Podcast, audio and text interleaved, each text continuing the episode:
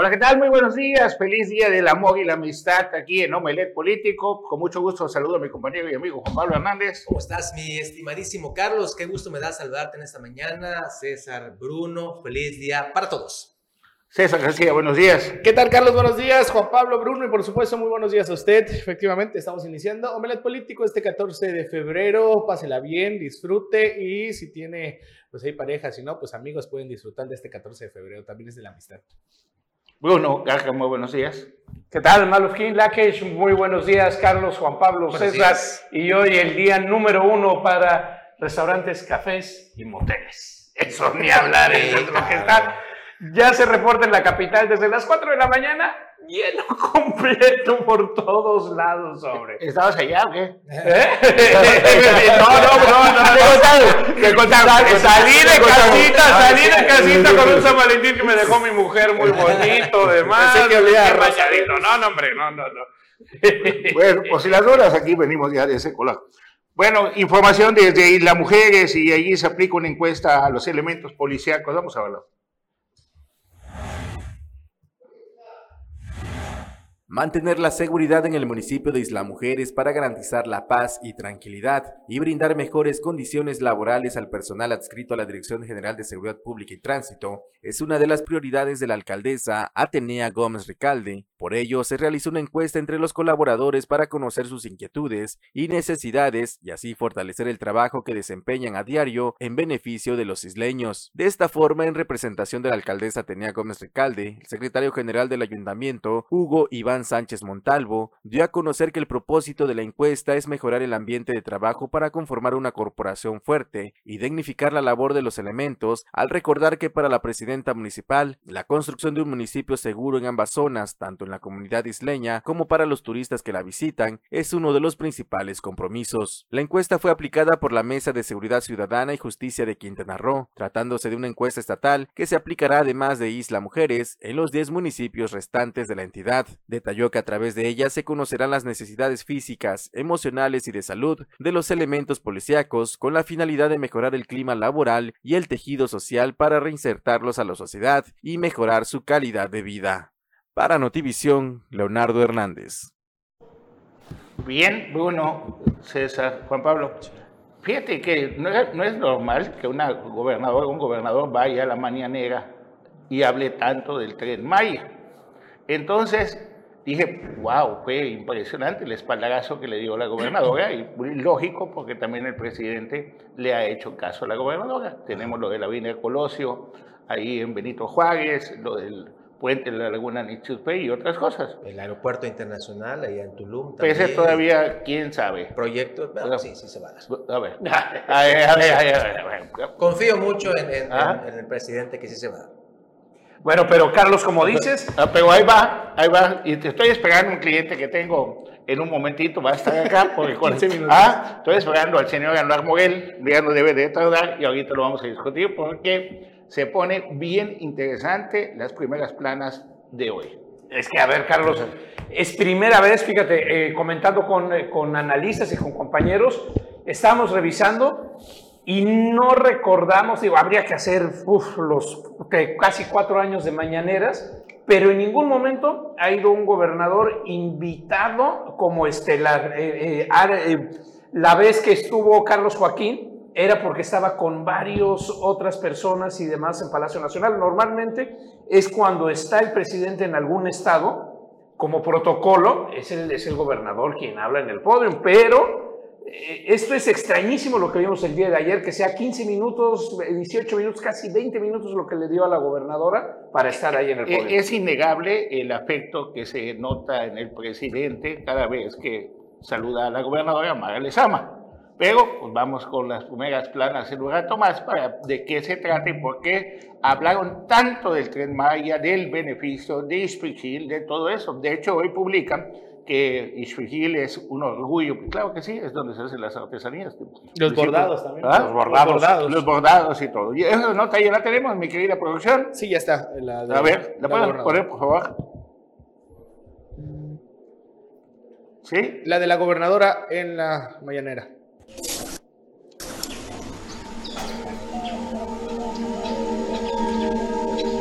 Estoy llamando Fernanda Beatriz Tajarana. Soy originaria aquí de Pichil, del municipio de Felipe Carrillo Puerto.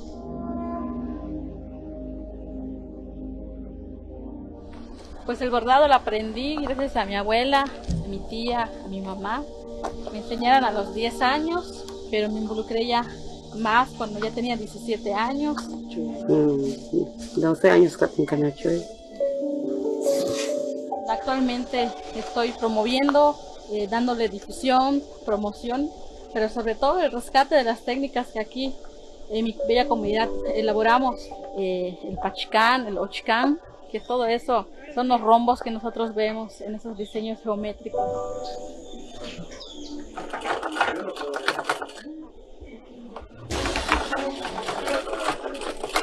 Existen seis talleres en los cuales cada quien cuenta con su líder, sabe la manera de cómo trabajar. El 14 de febrero con 76. Los grupos están innovando con piezas exclusivas. No solo hacemos prendas para mujeres, sino que también para caballeros. esto pues lo acabarías en 15 días. Estamos utilizando máquinas de pedal. Con la innovación de los trabajos estamos aprendiendo a ocupar este, máquinas industriales para ponerlos acabados. Existen más de 20 puntadas. Ella está usando el, el el, el, ojo de, venado. En esta técnica fue que se declaró como patrimonio intangible en lo que viene siendo en el Congreso del Estado.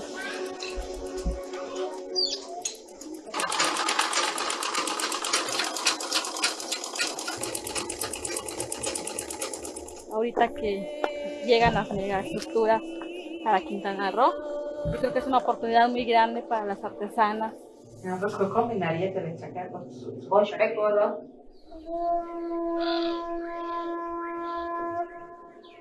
Pero lo que tiene Chichil es que las mujeres se organizaron y entendemos ahorita que podemos empoderar como mujeres.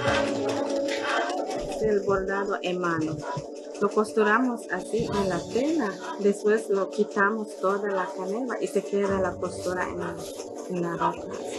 Como siempre le digo a ellas, que no solo somos unas simples artesanas, que se vean ellas como unas empresarias, porque realmente esos son hemos viajado por otros lados, otros estados, otros países. Es importante siempre reconocer el trabajo que ellas hacen. Nos sentimos muy orgullosos que ahorita tenemos una mujer gobernadora, la primera gobernadora Bueno, y nadie le dijo a Naí González que ahí podía conseguir su terno, porque se acuerdan del terno que sacó cuando fue nombrada candidata a la Diputación Federal. Eso ya está un poco más caro, eso ya está en arriba de 25 mil pesos. Exactamente.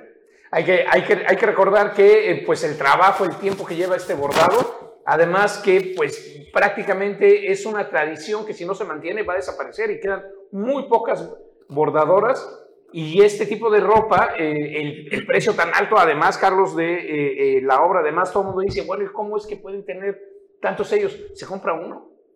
Y es el que tienes para bodas, fiestas, eventos, es el especial, o sea, es como, es como, es como los, los, mestizos compramos un traje. El traje bueno lo tienes ahí guardadito, el otro te lo pones para ir a trabajar. Bueno, vámonos a solidaridad, más oportunidades de empleo.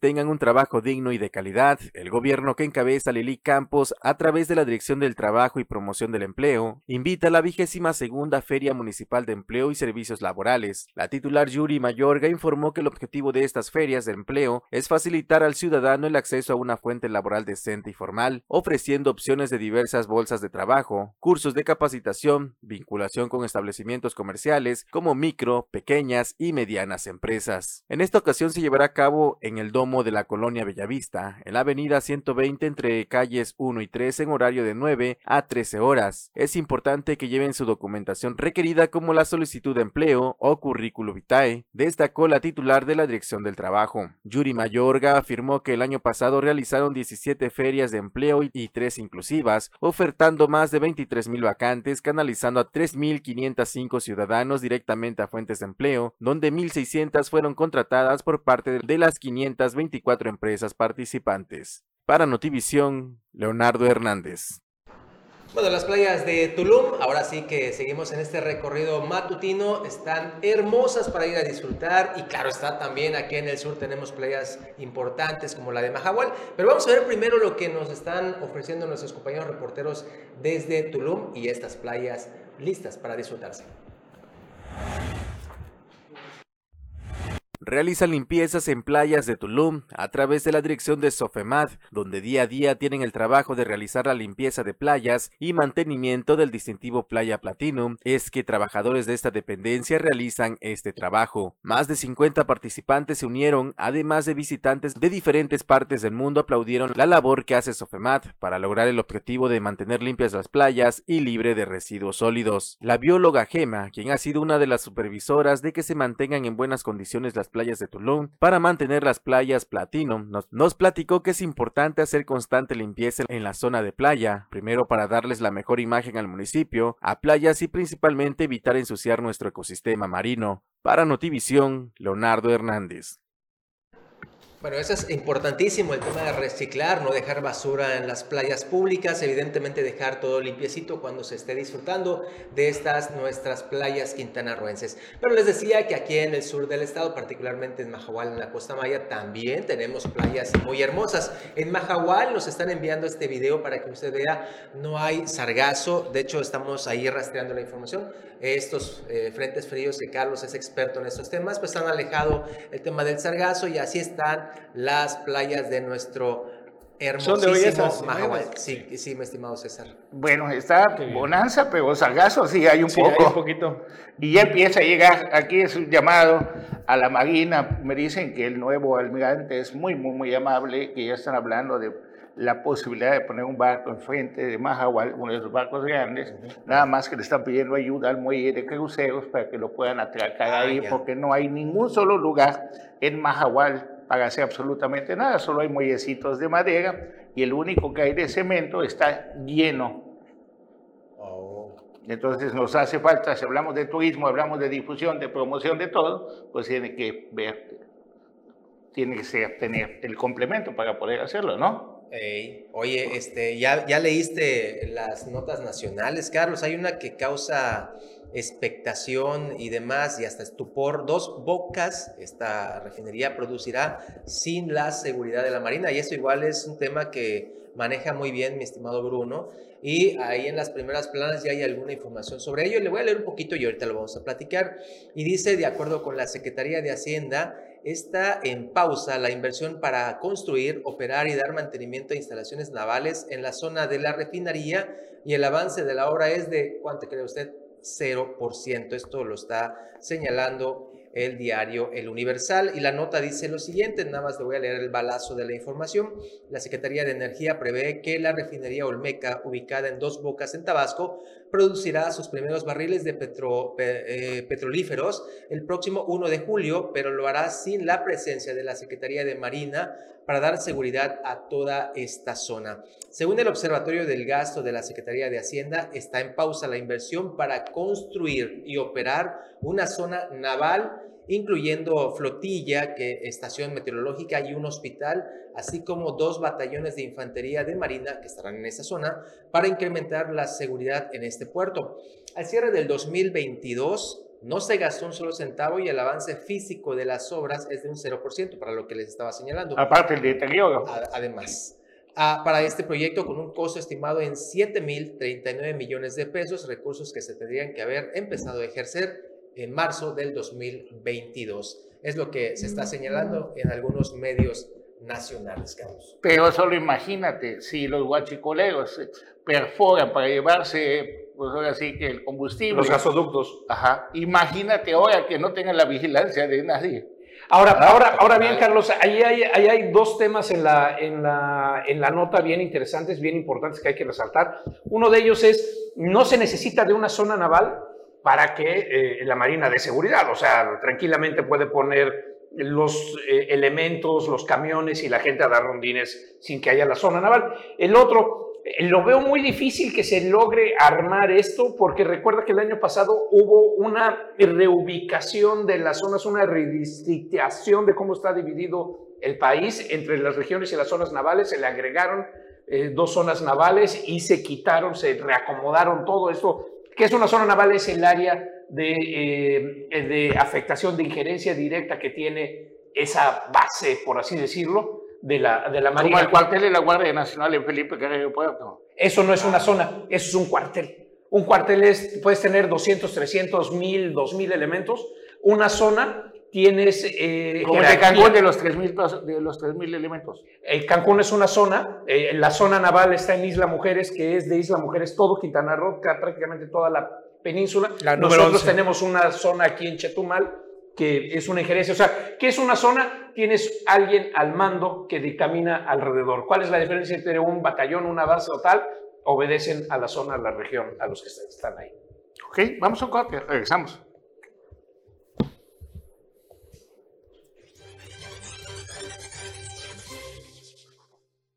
Gracias por continuar con nosotros. Llega refuerzos a la mesa con Jimmy Palomo. Buenos días, eh, Carlos, buenos días, eh, Juan Pablo, buenos días, Bruno, buenos días, amigo televidente. Así es, tenemos mucha información. En breve daremos a conocer lo que se registró esta madrugada en el tramo carretero eh, Chetumal. Eh, en Buenavista, en breve están bajando las imágenes para que le dimos a conocer, es referente a una volcadura, perdón, un, un accidente de tránsito entre un tráiler, bueno, ahí está, es un tráiler de doble remolque que se impactó contra una VAM, ambas unidades se incendiaron, al lugar arribaron eh, eh, elementos de la Guardia Nacional de la División Caminos, asimismo bomberos de la capital del estado, como unidades médicas. Hasta el momento, pues no se hablan de personas lesionadas, únicamente pues eh, ah, conductores de ambas unidades resultaron con algunos go- golpes, nada de gravedad. Y bueno, esto fue lo que sucedió hoy en el tramo eh, Bacalar-Istomoc. A esa altura fue que se registró este accidente. Hasta el momento no se sabe eh, cómo fue que se registró, quién invadió o si alguien eh, se durmió o algo así. Pero lo que sí se sabe es que este tráiler se impactó contra una VAM y ambas unidades se incendiaron. Híjole, oigan, también nos está llegando este, esta alerta, dice lo siguiente, vecinos, alerta roja, es una información de un grupo, un chat de amigos allá en Mahahual que dice lo siguiente, eh, nos están asaltando y no es gente de aquí, se están metiendo a los negocios, dejando intactas las cortinas, perdón, los candados, utilizan incluso barretas y lo que puedan para romper las cortinas o puertas, ahí está justamente el llamado. Esto no puede seguir pasando aquí en nuestro lugar de paz, Mahahual. Unámonos alertando con ruido, silbatos o golpeando objetos ruidosos. La hora de trabajo de estas personas es en la madrugada, justamente cuando todos estamos en el sueño más profundo. De aquí lo que me está alertando, vecinos, ya que no hay ley, hagamos la nuestra y si los agarramos, que Dios se apiade de ellos. La unión hace la fuerza y ahí este llamado que están haciendo las autoridades desde Mahahual. Que Dios se apiade de ellos. Uf, ya está, ya está el aviso. Creo que no advertencia, el Creo que aviso. eso es lo más delicado de este llamado. Y sí, son bravísimos luego de que quemaron dos patrullas y todo. Oiga, vale la pena que pongan cámaras a la entrada de Mahahual. Que haya seguridad, demasiado. que haya seguridad, Ah, Carlos. Antes que nada, seguridad, tanto Pero- para los locales como para el turismo que llega, que también últimamente ha habido, ha habido robos a los turistas que llegan a Mahahual. etcétera, etcétera. Bueno, y en más información, Jensuni Martínez hace su transmisión allá invitando. Vamos a verlo.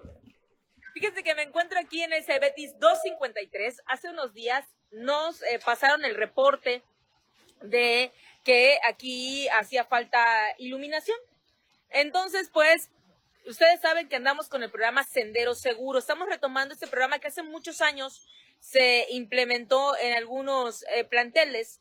Y en este caso nosotros lo estamos retomando y lo estamos retomando todavía enriquecido, porque el sendero seguro para nosotros no es solo los alrededores de la escuela, sino es el, el paso de los estudiantes hasta donde toman su transporte o hacia más o menos donde llegan a casitas seguros, ¿no? Entonces estamos retomando este tema, sendero seguro, así se le ha denominado.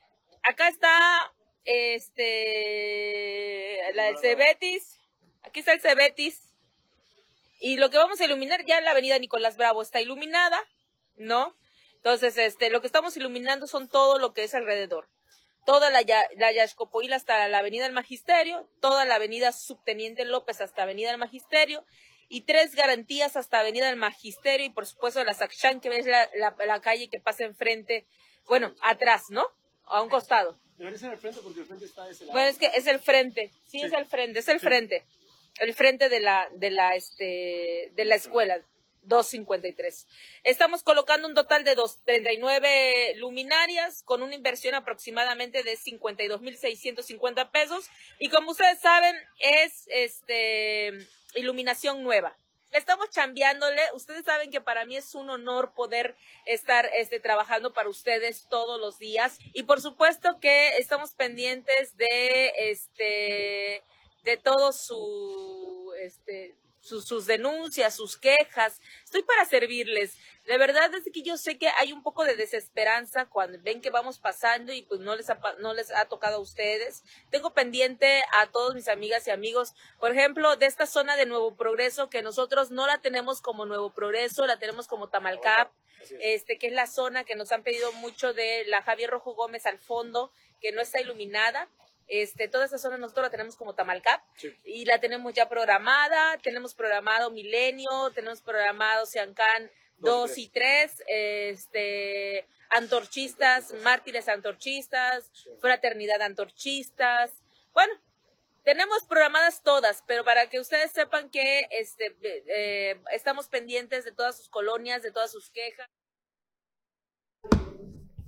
Y bueno, justamente en esta información que tenemos preparada para usted, también la senadora Maribel Villegas Canché ha opinado sobre este tema del Tren Maya, un proyecto emblemático, y ha destacado el rescate de estas zonas arqueológicas. Recuerde usted nada más, mil millones de pesos se van a estar invirtiendo en la conservación y mantenimiento de zonas arqueológicas en Quintana Roo. Vamos a ver la nota. Maribel Villegas, senadora de Morena por Quintana Roo, coincidió en que el Tren es sinónimo de bienestar para Quintana Roo, realizado de manera consciente y sustentable tras las declaraciones del presidente López Obrador durante la conferencia mañanera de este lunes. La legisladora destacó el papel importante que el proyecto traerá a Quintana Roo, sobre todo el tramo 5, el cual prácticamente conecta el norte con el sur y por el cual el turismo que arriba al estado podrá llegar de manera directa a los destinos naturales en la zona sur del estado. Como ya lo dijo nuestro presidente López Obrador, el sureste de México es la región cultural arqueológica más importante del mundo y a raíz de la construcción del tren Maya se han realizado grandes y valiosos descubrimientos de nuestra cultura que impactan en el legado de nuestra nación, señaló Maribel Villegas. Como punto importante destacó la gran generación de empleos que ha traído consigo la obra, pues hasta el momento 6.500 vacantes han sido ocupadas para las más de 50 obras complementarias, como el paso de fauna y vehiculares, lo que brinda desde ya fuentes de ingreso a los quintanarruenses.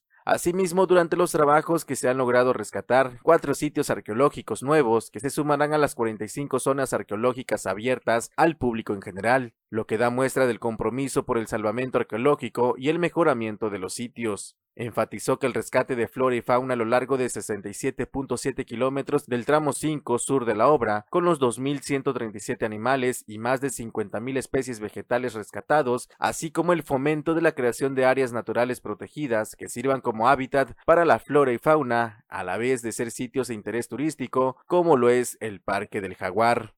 Para Notivisión, Leonardo Hernández. Bien, y tenemos también la gobernadora dice que será detonante para los quintanarroenses, es el tren Maya. Vamos a verlo.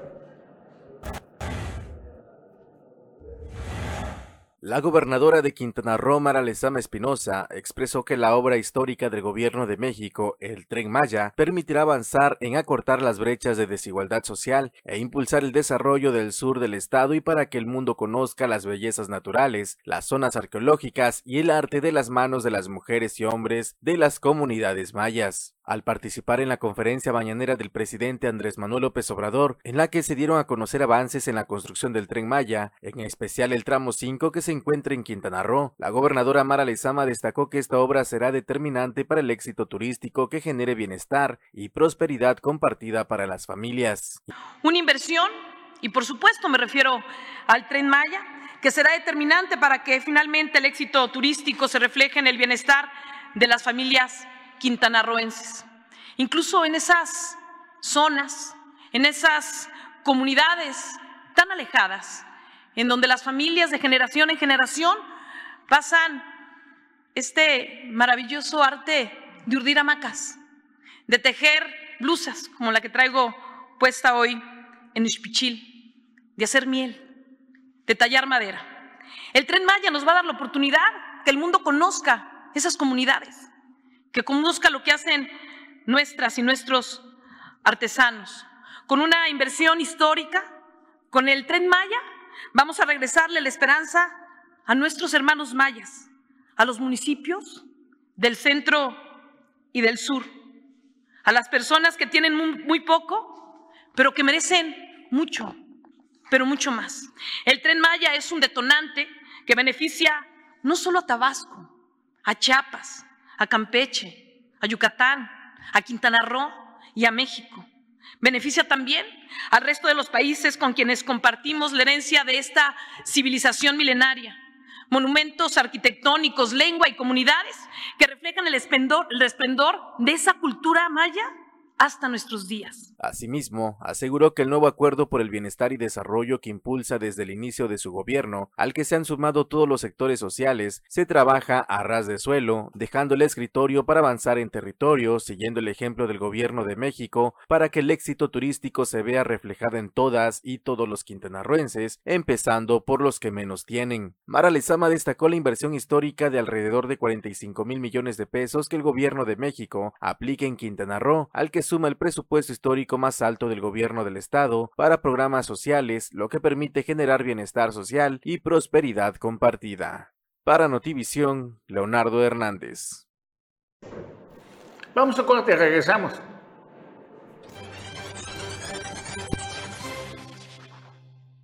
Más refuerzos, Anual Miguel, buenos días. ¿Qué tal? Muy buenos días, Carlos, qué gusto verte. Igualmente. Este, de vuelta, este, Jamie, Bruno, buenos días, buenos días a todo el público político. Oye, Anual, te tengo una sorpresa. Mira la primera plana de hoy, reforma, por favor. A ver, a ver. Yo pensé que era un regalo de. ¿San Valentín? Después es romántico. Después se lo oye. De, rojito, rojo pasión. Pues ya ves. ¿Cómo dice el dicho?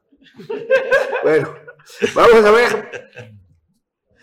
Otra vez cambian anual el tramo del tren Maya. Bueno, fue lo de Nicolás Bravo, ¿no?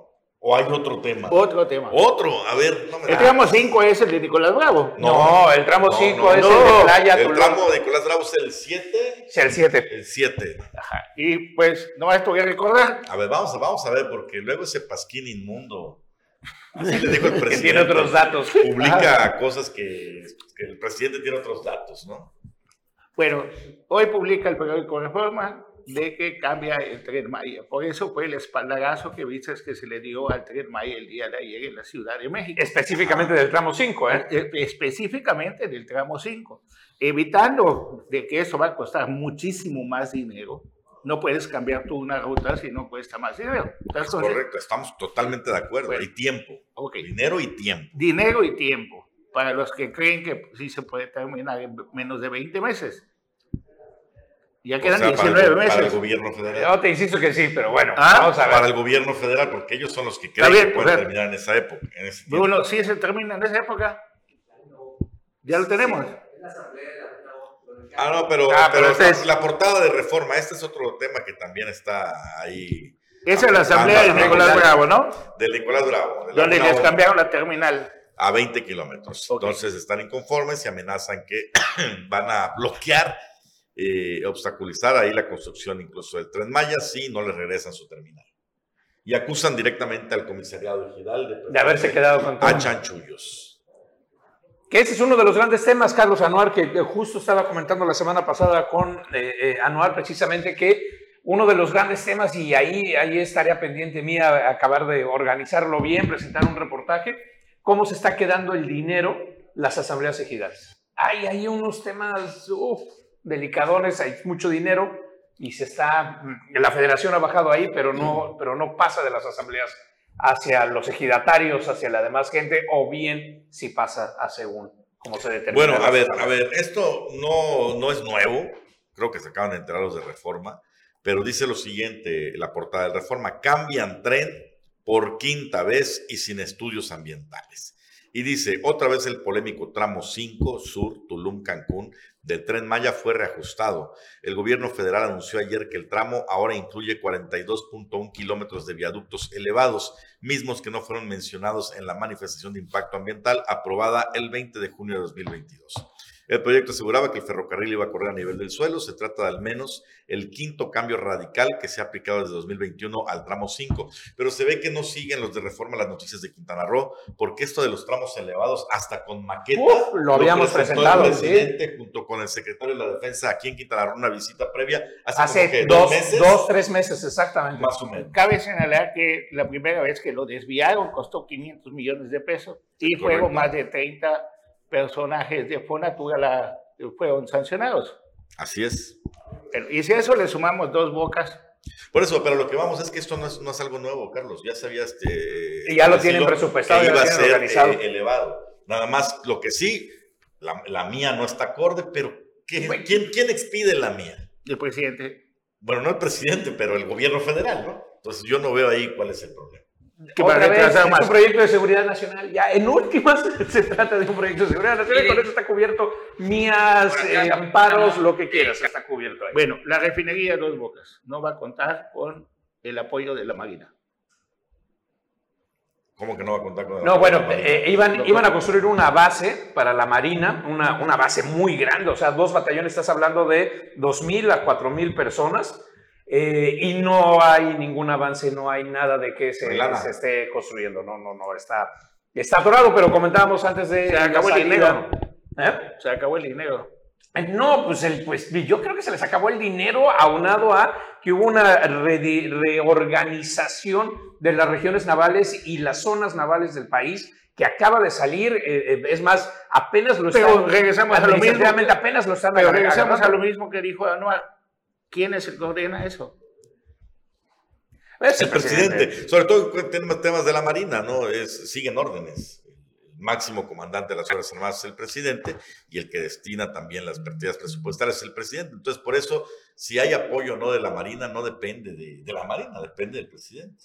Bueno, Ahora bien, como dices, Carlos, eh, dependiendo del presidente y todo esto con la orden superior y demás, porque hay cero avance y no hay dinero que salió de Hacienda, porque quien da a conocer la información es la Secretaría de Hacienda, pues se les acabó el dinero. En algún momento se tenía que acabar el dinero para seguir con todas las obras al mismo tiempo en marchas forzadas con esta crisis mundial, esta recesión internacional. Bueno, y eso complica que termine en 19 meses el Tren Maya. El tramo 5, el que se va a terminar es el que va de Yucatán, de Mérida a Cancún. Cancún. El tramo De- 5 se termina porque se termina. Se va a día. terminar, Lo que Carlos. tengo dudas es que se terminen los 1550 kilómetros, pero el tramo 5 se va a terminar, Carlos, sobre todo que es el de mayor viabilidad económica. Cancún, Tulum. ¿Cuál? El tramo 5. Estudios previos que hicieron al, al- al tren Maya dijeron, el, el tramo que más lana va a dejar, el que sí se recupera la inversión sin Playa problemas, del Carmen, Tulum. playa- es el de Cancún, Tulum, Sí. el tramo 5. Que por cierto lo califican ahí como polémico. Lo han vuelto polémico. Las, los, las tantos amparos y organizaciones ambientalistas, ¿no? Por la fragilidad del ecosistema quintanarroense. Pero lo único polémico es eso. Las- los amparos que han presentado grupos ambientalistas, que tendríamos que ser ciegos también de decir que no hay intereses políticos detrás. ¿Y el tramo de Nicolás cuál es? Tramo 7, si no me equivoco. Y ese está detenido. Eh, no está Lo detenido. van a, a- a detener si no les pagan. La Porque amenaza. además de- No, no desvió. Si no les pagan. Si no les regresan la, Si no les la regresa. estación. A ver, estaba, estaba planeado que la estación iba a estar dentro de eh, Nicolás, A dos dentro de la, de la comunidad, de la a distancia de caminar. Y de ahí cantidad de dicen, ¿saben qué? Lo vamos a mover. 20 kilómetros eh, de distancia, eh, fuera, además eh, ya no va a estar en el entronque para ir a Cojonlich, sino lo sacan de ahí y va a estar al lado de el- del Hotel Posadas, enfrente del Hotel Posadas. Entonces, si tú quieres ir a la comunidad y usar el tren, vas a tener que ir al hotel, tomar un taxi. Y ese es el asunto que está todo el mundo reclamando. Claro, porque cómo, por qué se lo están quitando.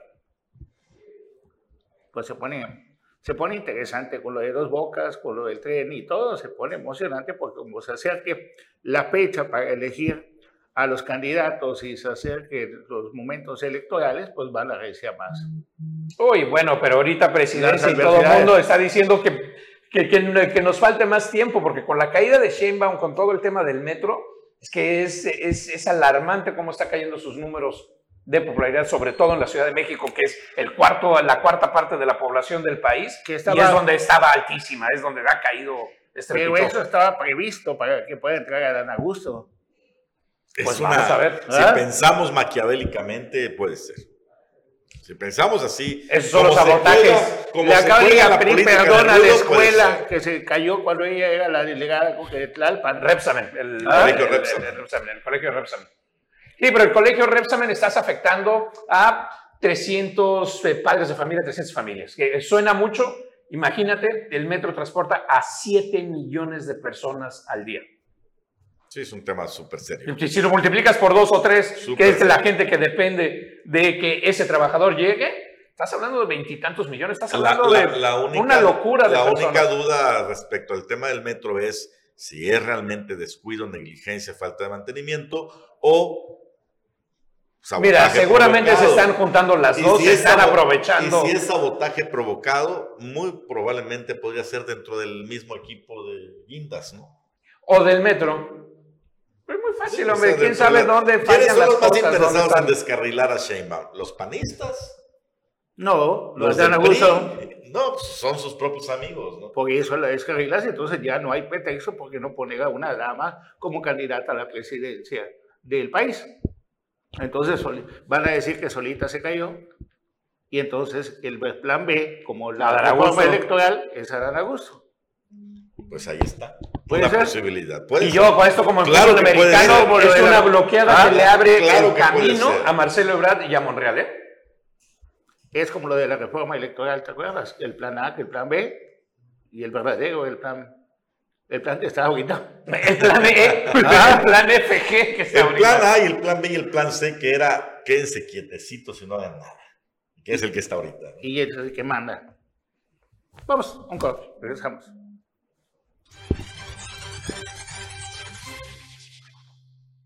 Pues ya estamos de regreso aquí en la recta final de Omelet Político. Oye, Anuar, y este, tuve oportunidad de escuchar que estabas hablando con el embajador de, de Francia en México, el señor Jean-Pierre. Anda aquí en Quintana Roo. que anda aquí en Quintana Roo, le hubieras invitado unas marquesitas, le hubieras dicho que Pues pruebe unas marquesitas, ya ves que le encanta comer de todos y- lados. Y estaba en Cancún nada más. Y luego me cuesta trabajo. Tuve que ensayar el Jean-Pierre. Jean-Pierre. Jean-Pierre. Y, y el, y el apellido también está difícil, ¿no? Pero buena onda el embajador. Pues Fíjate que es de los embajadores, eh, eh, eh, recuerda mucho a, este, a la embajadora gr- gringa, la embajadora norteamericana que estaba en México previo, que se iba a bailar hasta el Salón Azul, a- eh, que iba por todos lados, demás. Pues este embajador francés también es uno de ellos que le encanta la, la cultura mexicana y se mete También el estos embajador lugares estadounidense que estuvo con Donald Trump en este periodo fue del mismo corte. de los mismos cortes. No, no recuerdo cómo se, se llamaba, pero igual este, muy, muy cercano a la cultura mexicana. Acaban de nombrar un cónsul en Cancún. Abrieron una agencia consular, pusieron a un francés que lleva 30 años radicando aquí, Emmanuel Greenbaum se llama, y está casado con una mexicana. Entonces ya es quintanarroense. Ya, ya, ya. Él ya sabe de las Pero- marquesitas y la cochinita. Pero fíjate que de los datos que me dio, me llamó la atención uno. Eh, primero, dice, hay mil franceses aproximadamente viviendo y trabajando en Quintana Roo. Es una comunidad Yo, yo pensaría que eran más, nada más pasa mejor- Playa del Carmen y la cantidad de cafés franceses que hay. Sí, para empezar, ¿no? Pero bueno, habló de mil y dijo que cada año vienen más de 200 mil turistas y esto este dato me llamó la atención, no sé si sea exacto, pero dijo dos de cada tres turistas franceses vienen a, a México y a, a Quintana Roo. Mira, ese es, ese es fuerte. Dos de cada tres. O sea, a donde vienen es a nuestro A- estado. a nuestro estado. A nuestro estado. Y bueno, y los que están viniendo eh, a nuestro mundo, que, que no hay otra manera de definirlo, sigue siendo el tema de si son naves extraterrestres, si son qué, qué es lo que se ha derribado. Ayer todas las eh, los noticieros norteamericanos, estadounidenses, los primeros cinco o siete minutos fueron dedicados exclusivamente a hablar del tema de los objetos, así es como ahora ya lo ha puesto el Departamento de Defensa, el gobierno norteamericano, son objetos que han derribado. Eh, lo que ya se determinó finalmente ayer, recordemos, son cuatro objetos, son, son cuatro. El primero fue un globo aerostático, un globo de, a, a- a al- altitudes muy elevadas, alrededor de 12 mil metros, 13 mil metros, que era chino, ese sí lo, identificaron plenamente, el gobierno de China dijo que sí, era suyo, pero estaba utilizando el globo para hacer investigación científica. Imagínate nada más, Carlos, lo que, trae, lo que trae de equipo eso, que son cuatro camiones de escuela, más de tres toneladas estaba cargando el, cami- el, el- el globo que cruzó todos los Estados Unidos, lentamente y casual, por ahí sin hacer nada. El último, el que se derribó el domingo, precisamente el día del Super Bowl, antes de que iniciara el, eh, el juego, por eso se supo poco hasta el, hasta el lunes. El cuarto que fue derribado eh, cerca de la frontera de Canadá, en los Grandes Lagos, al norte de Estados Unidos, ya lo identificaron como de origen chino. ¿Cómo Sí. lo hizo el Departamento de Defensa? ¿Quién sabe? Pero ya salieron a decir, este es chino, y ya tuvo que salir la portavoz a decir, a ver, señores, no hay ningún indicio de que sean extraterrestres. Sí, ya, ya salieron a decir en, en la Casa Blanca, eh, ante la insistencia de, perdón, de los reporteros que decían, oiga, díganos pues si es de otro mundo, demás. Dijeron, no, no son extraterrestres, es de origen terrestre. Así que, pues lo que vamos a ver es una antesala de otra cosa, ¿no? A ver, el, el problema con China, y mientras tanto, este, Anual... Esa es la altura que vuela un jet. ¿Cómo? Esa es la altura que vuela un jet. Más, han encontrado el- el primero 10,000 estaba mucho más 40,000. alto. Y, y es que se llama, El eh, tres y el globo- cuatro. El globo fue derribado porque es a, la altura. donde- Exactamente, donde el pasa 3 y el avión, 4 estaban a esa altura. a la altura. Y no lleva y no llevan ni lo que lo que dicen las autoridades habría que eh, eh, entrevistar al piloto demás pero lo que dicen es que no no tenían forma de propulsión o sea no se le ve un chorro de jet o algo ni cómo cambiarlo ni que llevara gente no A lo mejor un papalote. ¿Te imaginas todo para lo que ya lo utilizaron? No, No, y este, no, este chico, este, este Ah, que que fue el chico, el, el último que derribaron, que es el chico, llevaba una carga del tamaño de un coche.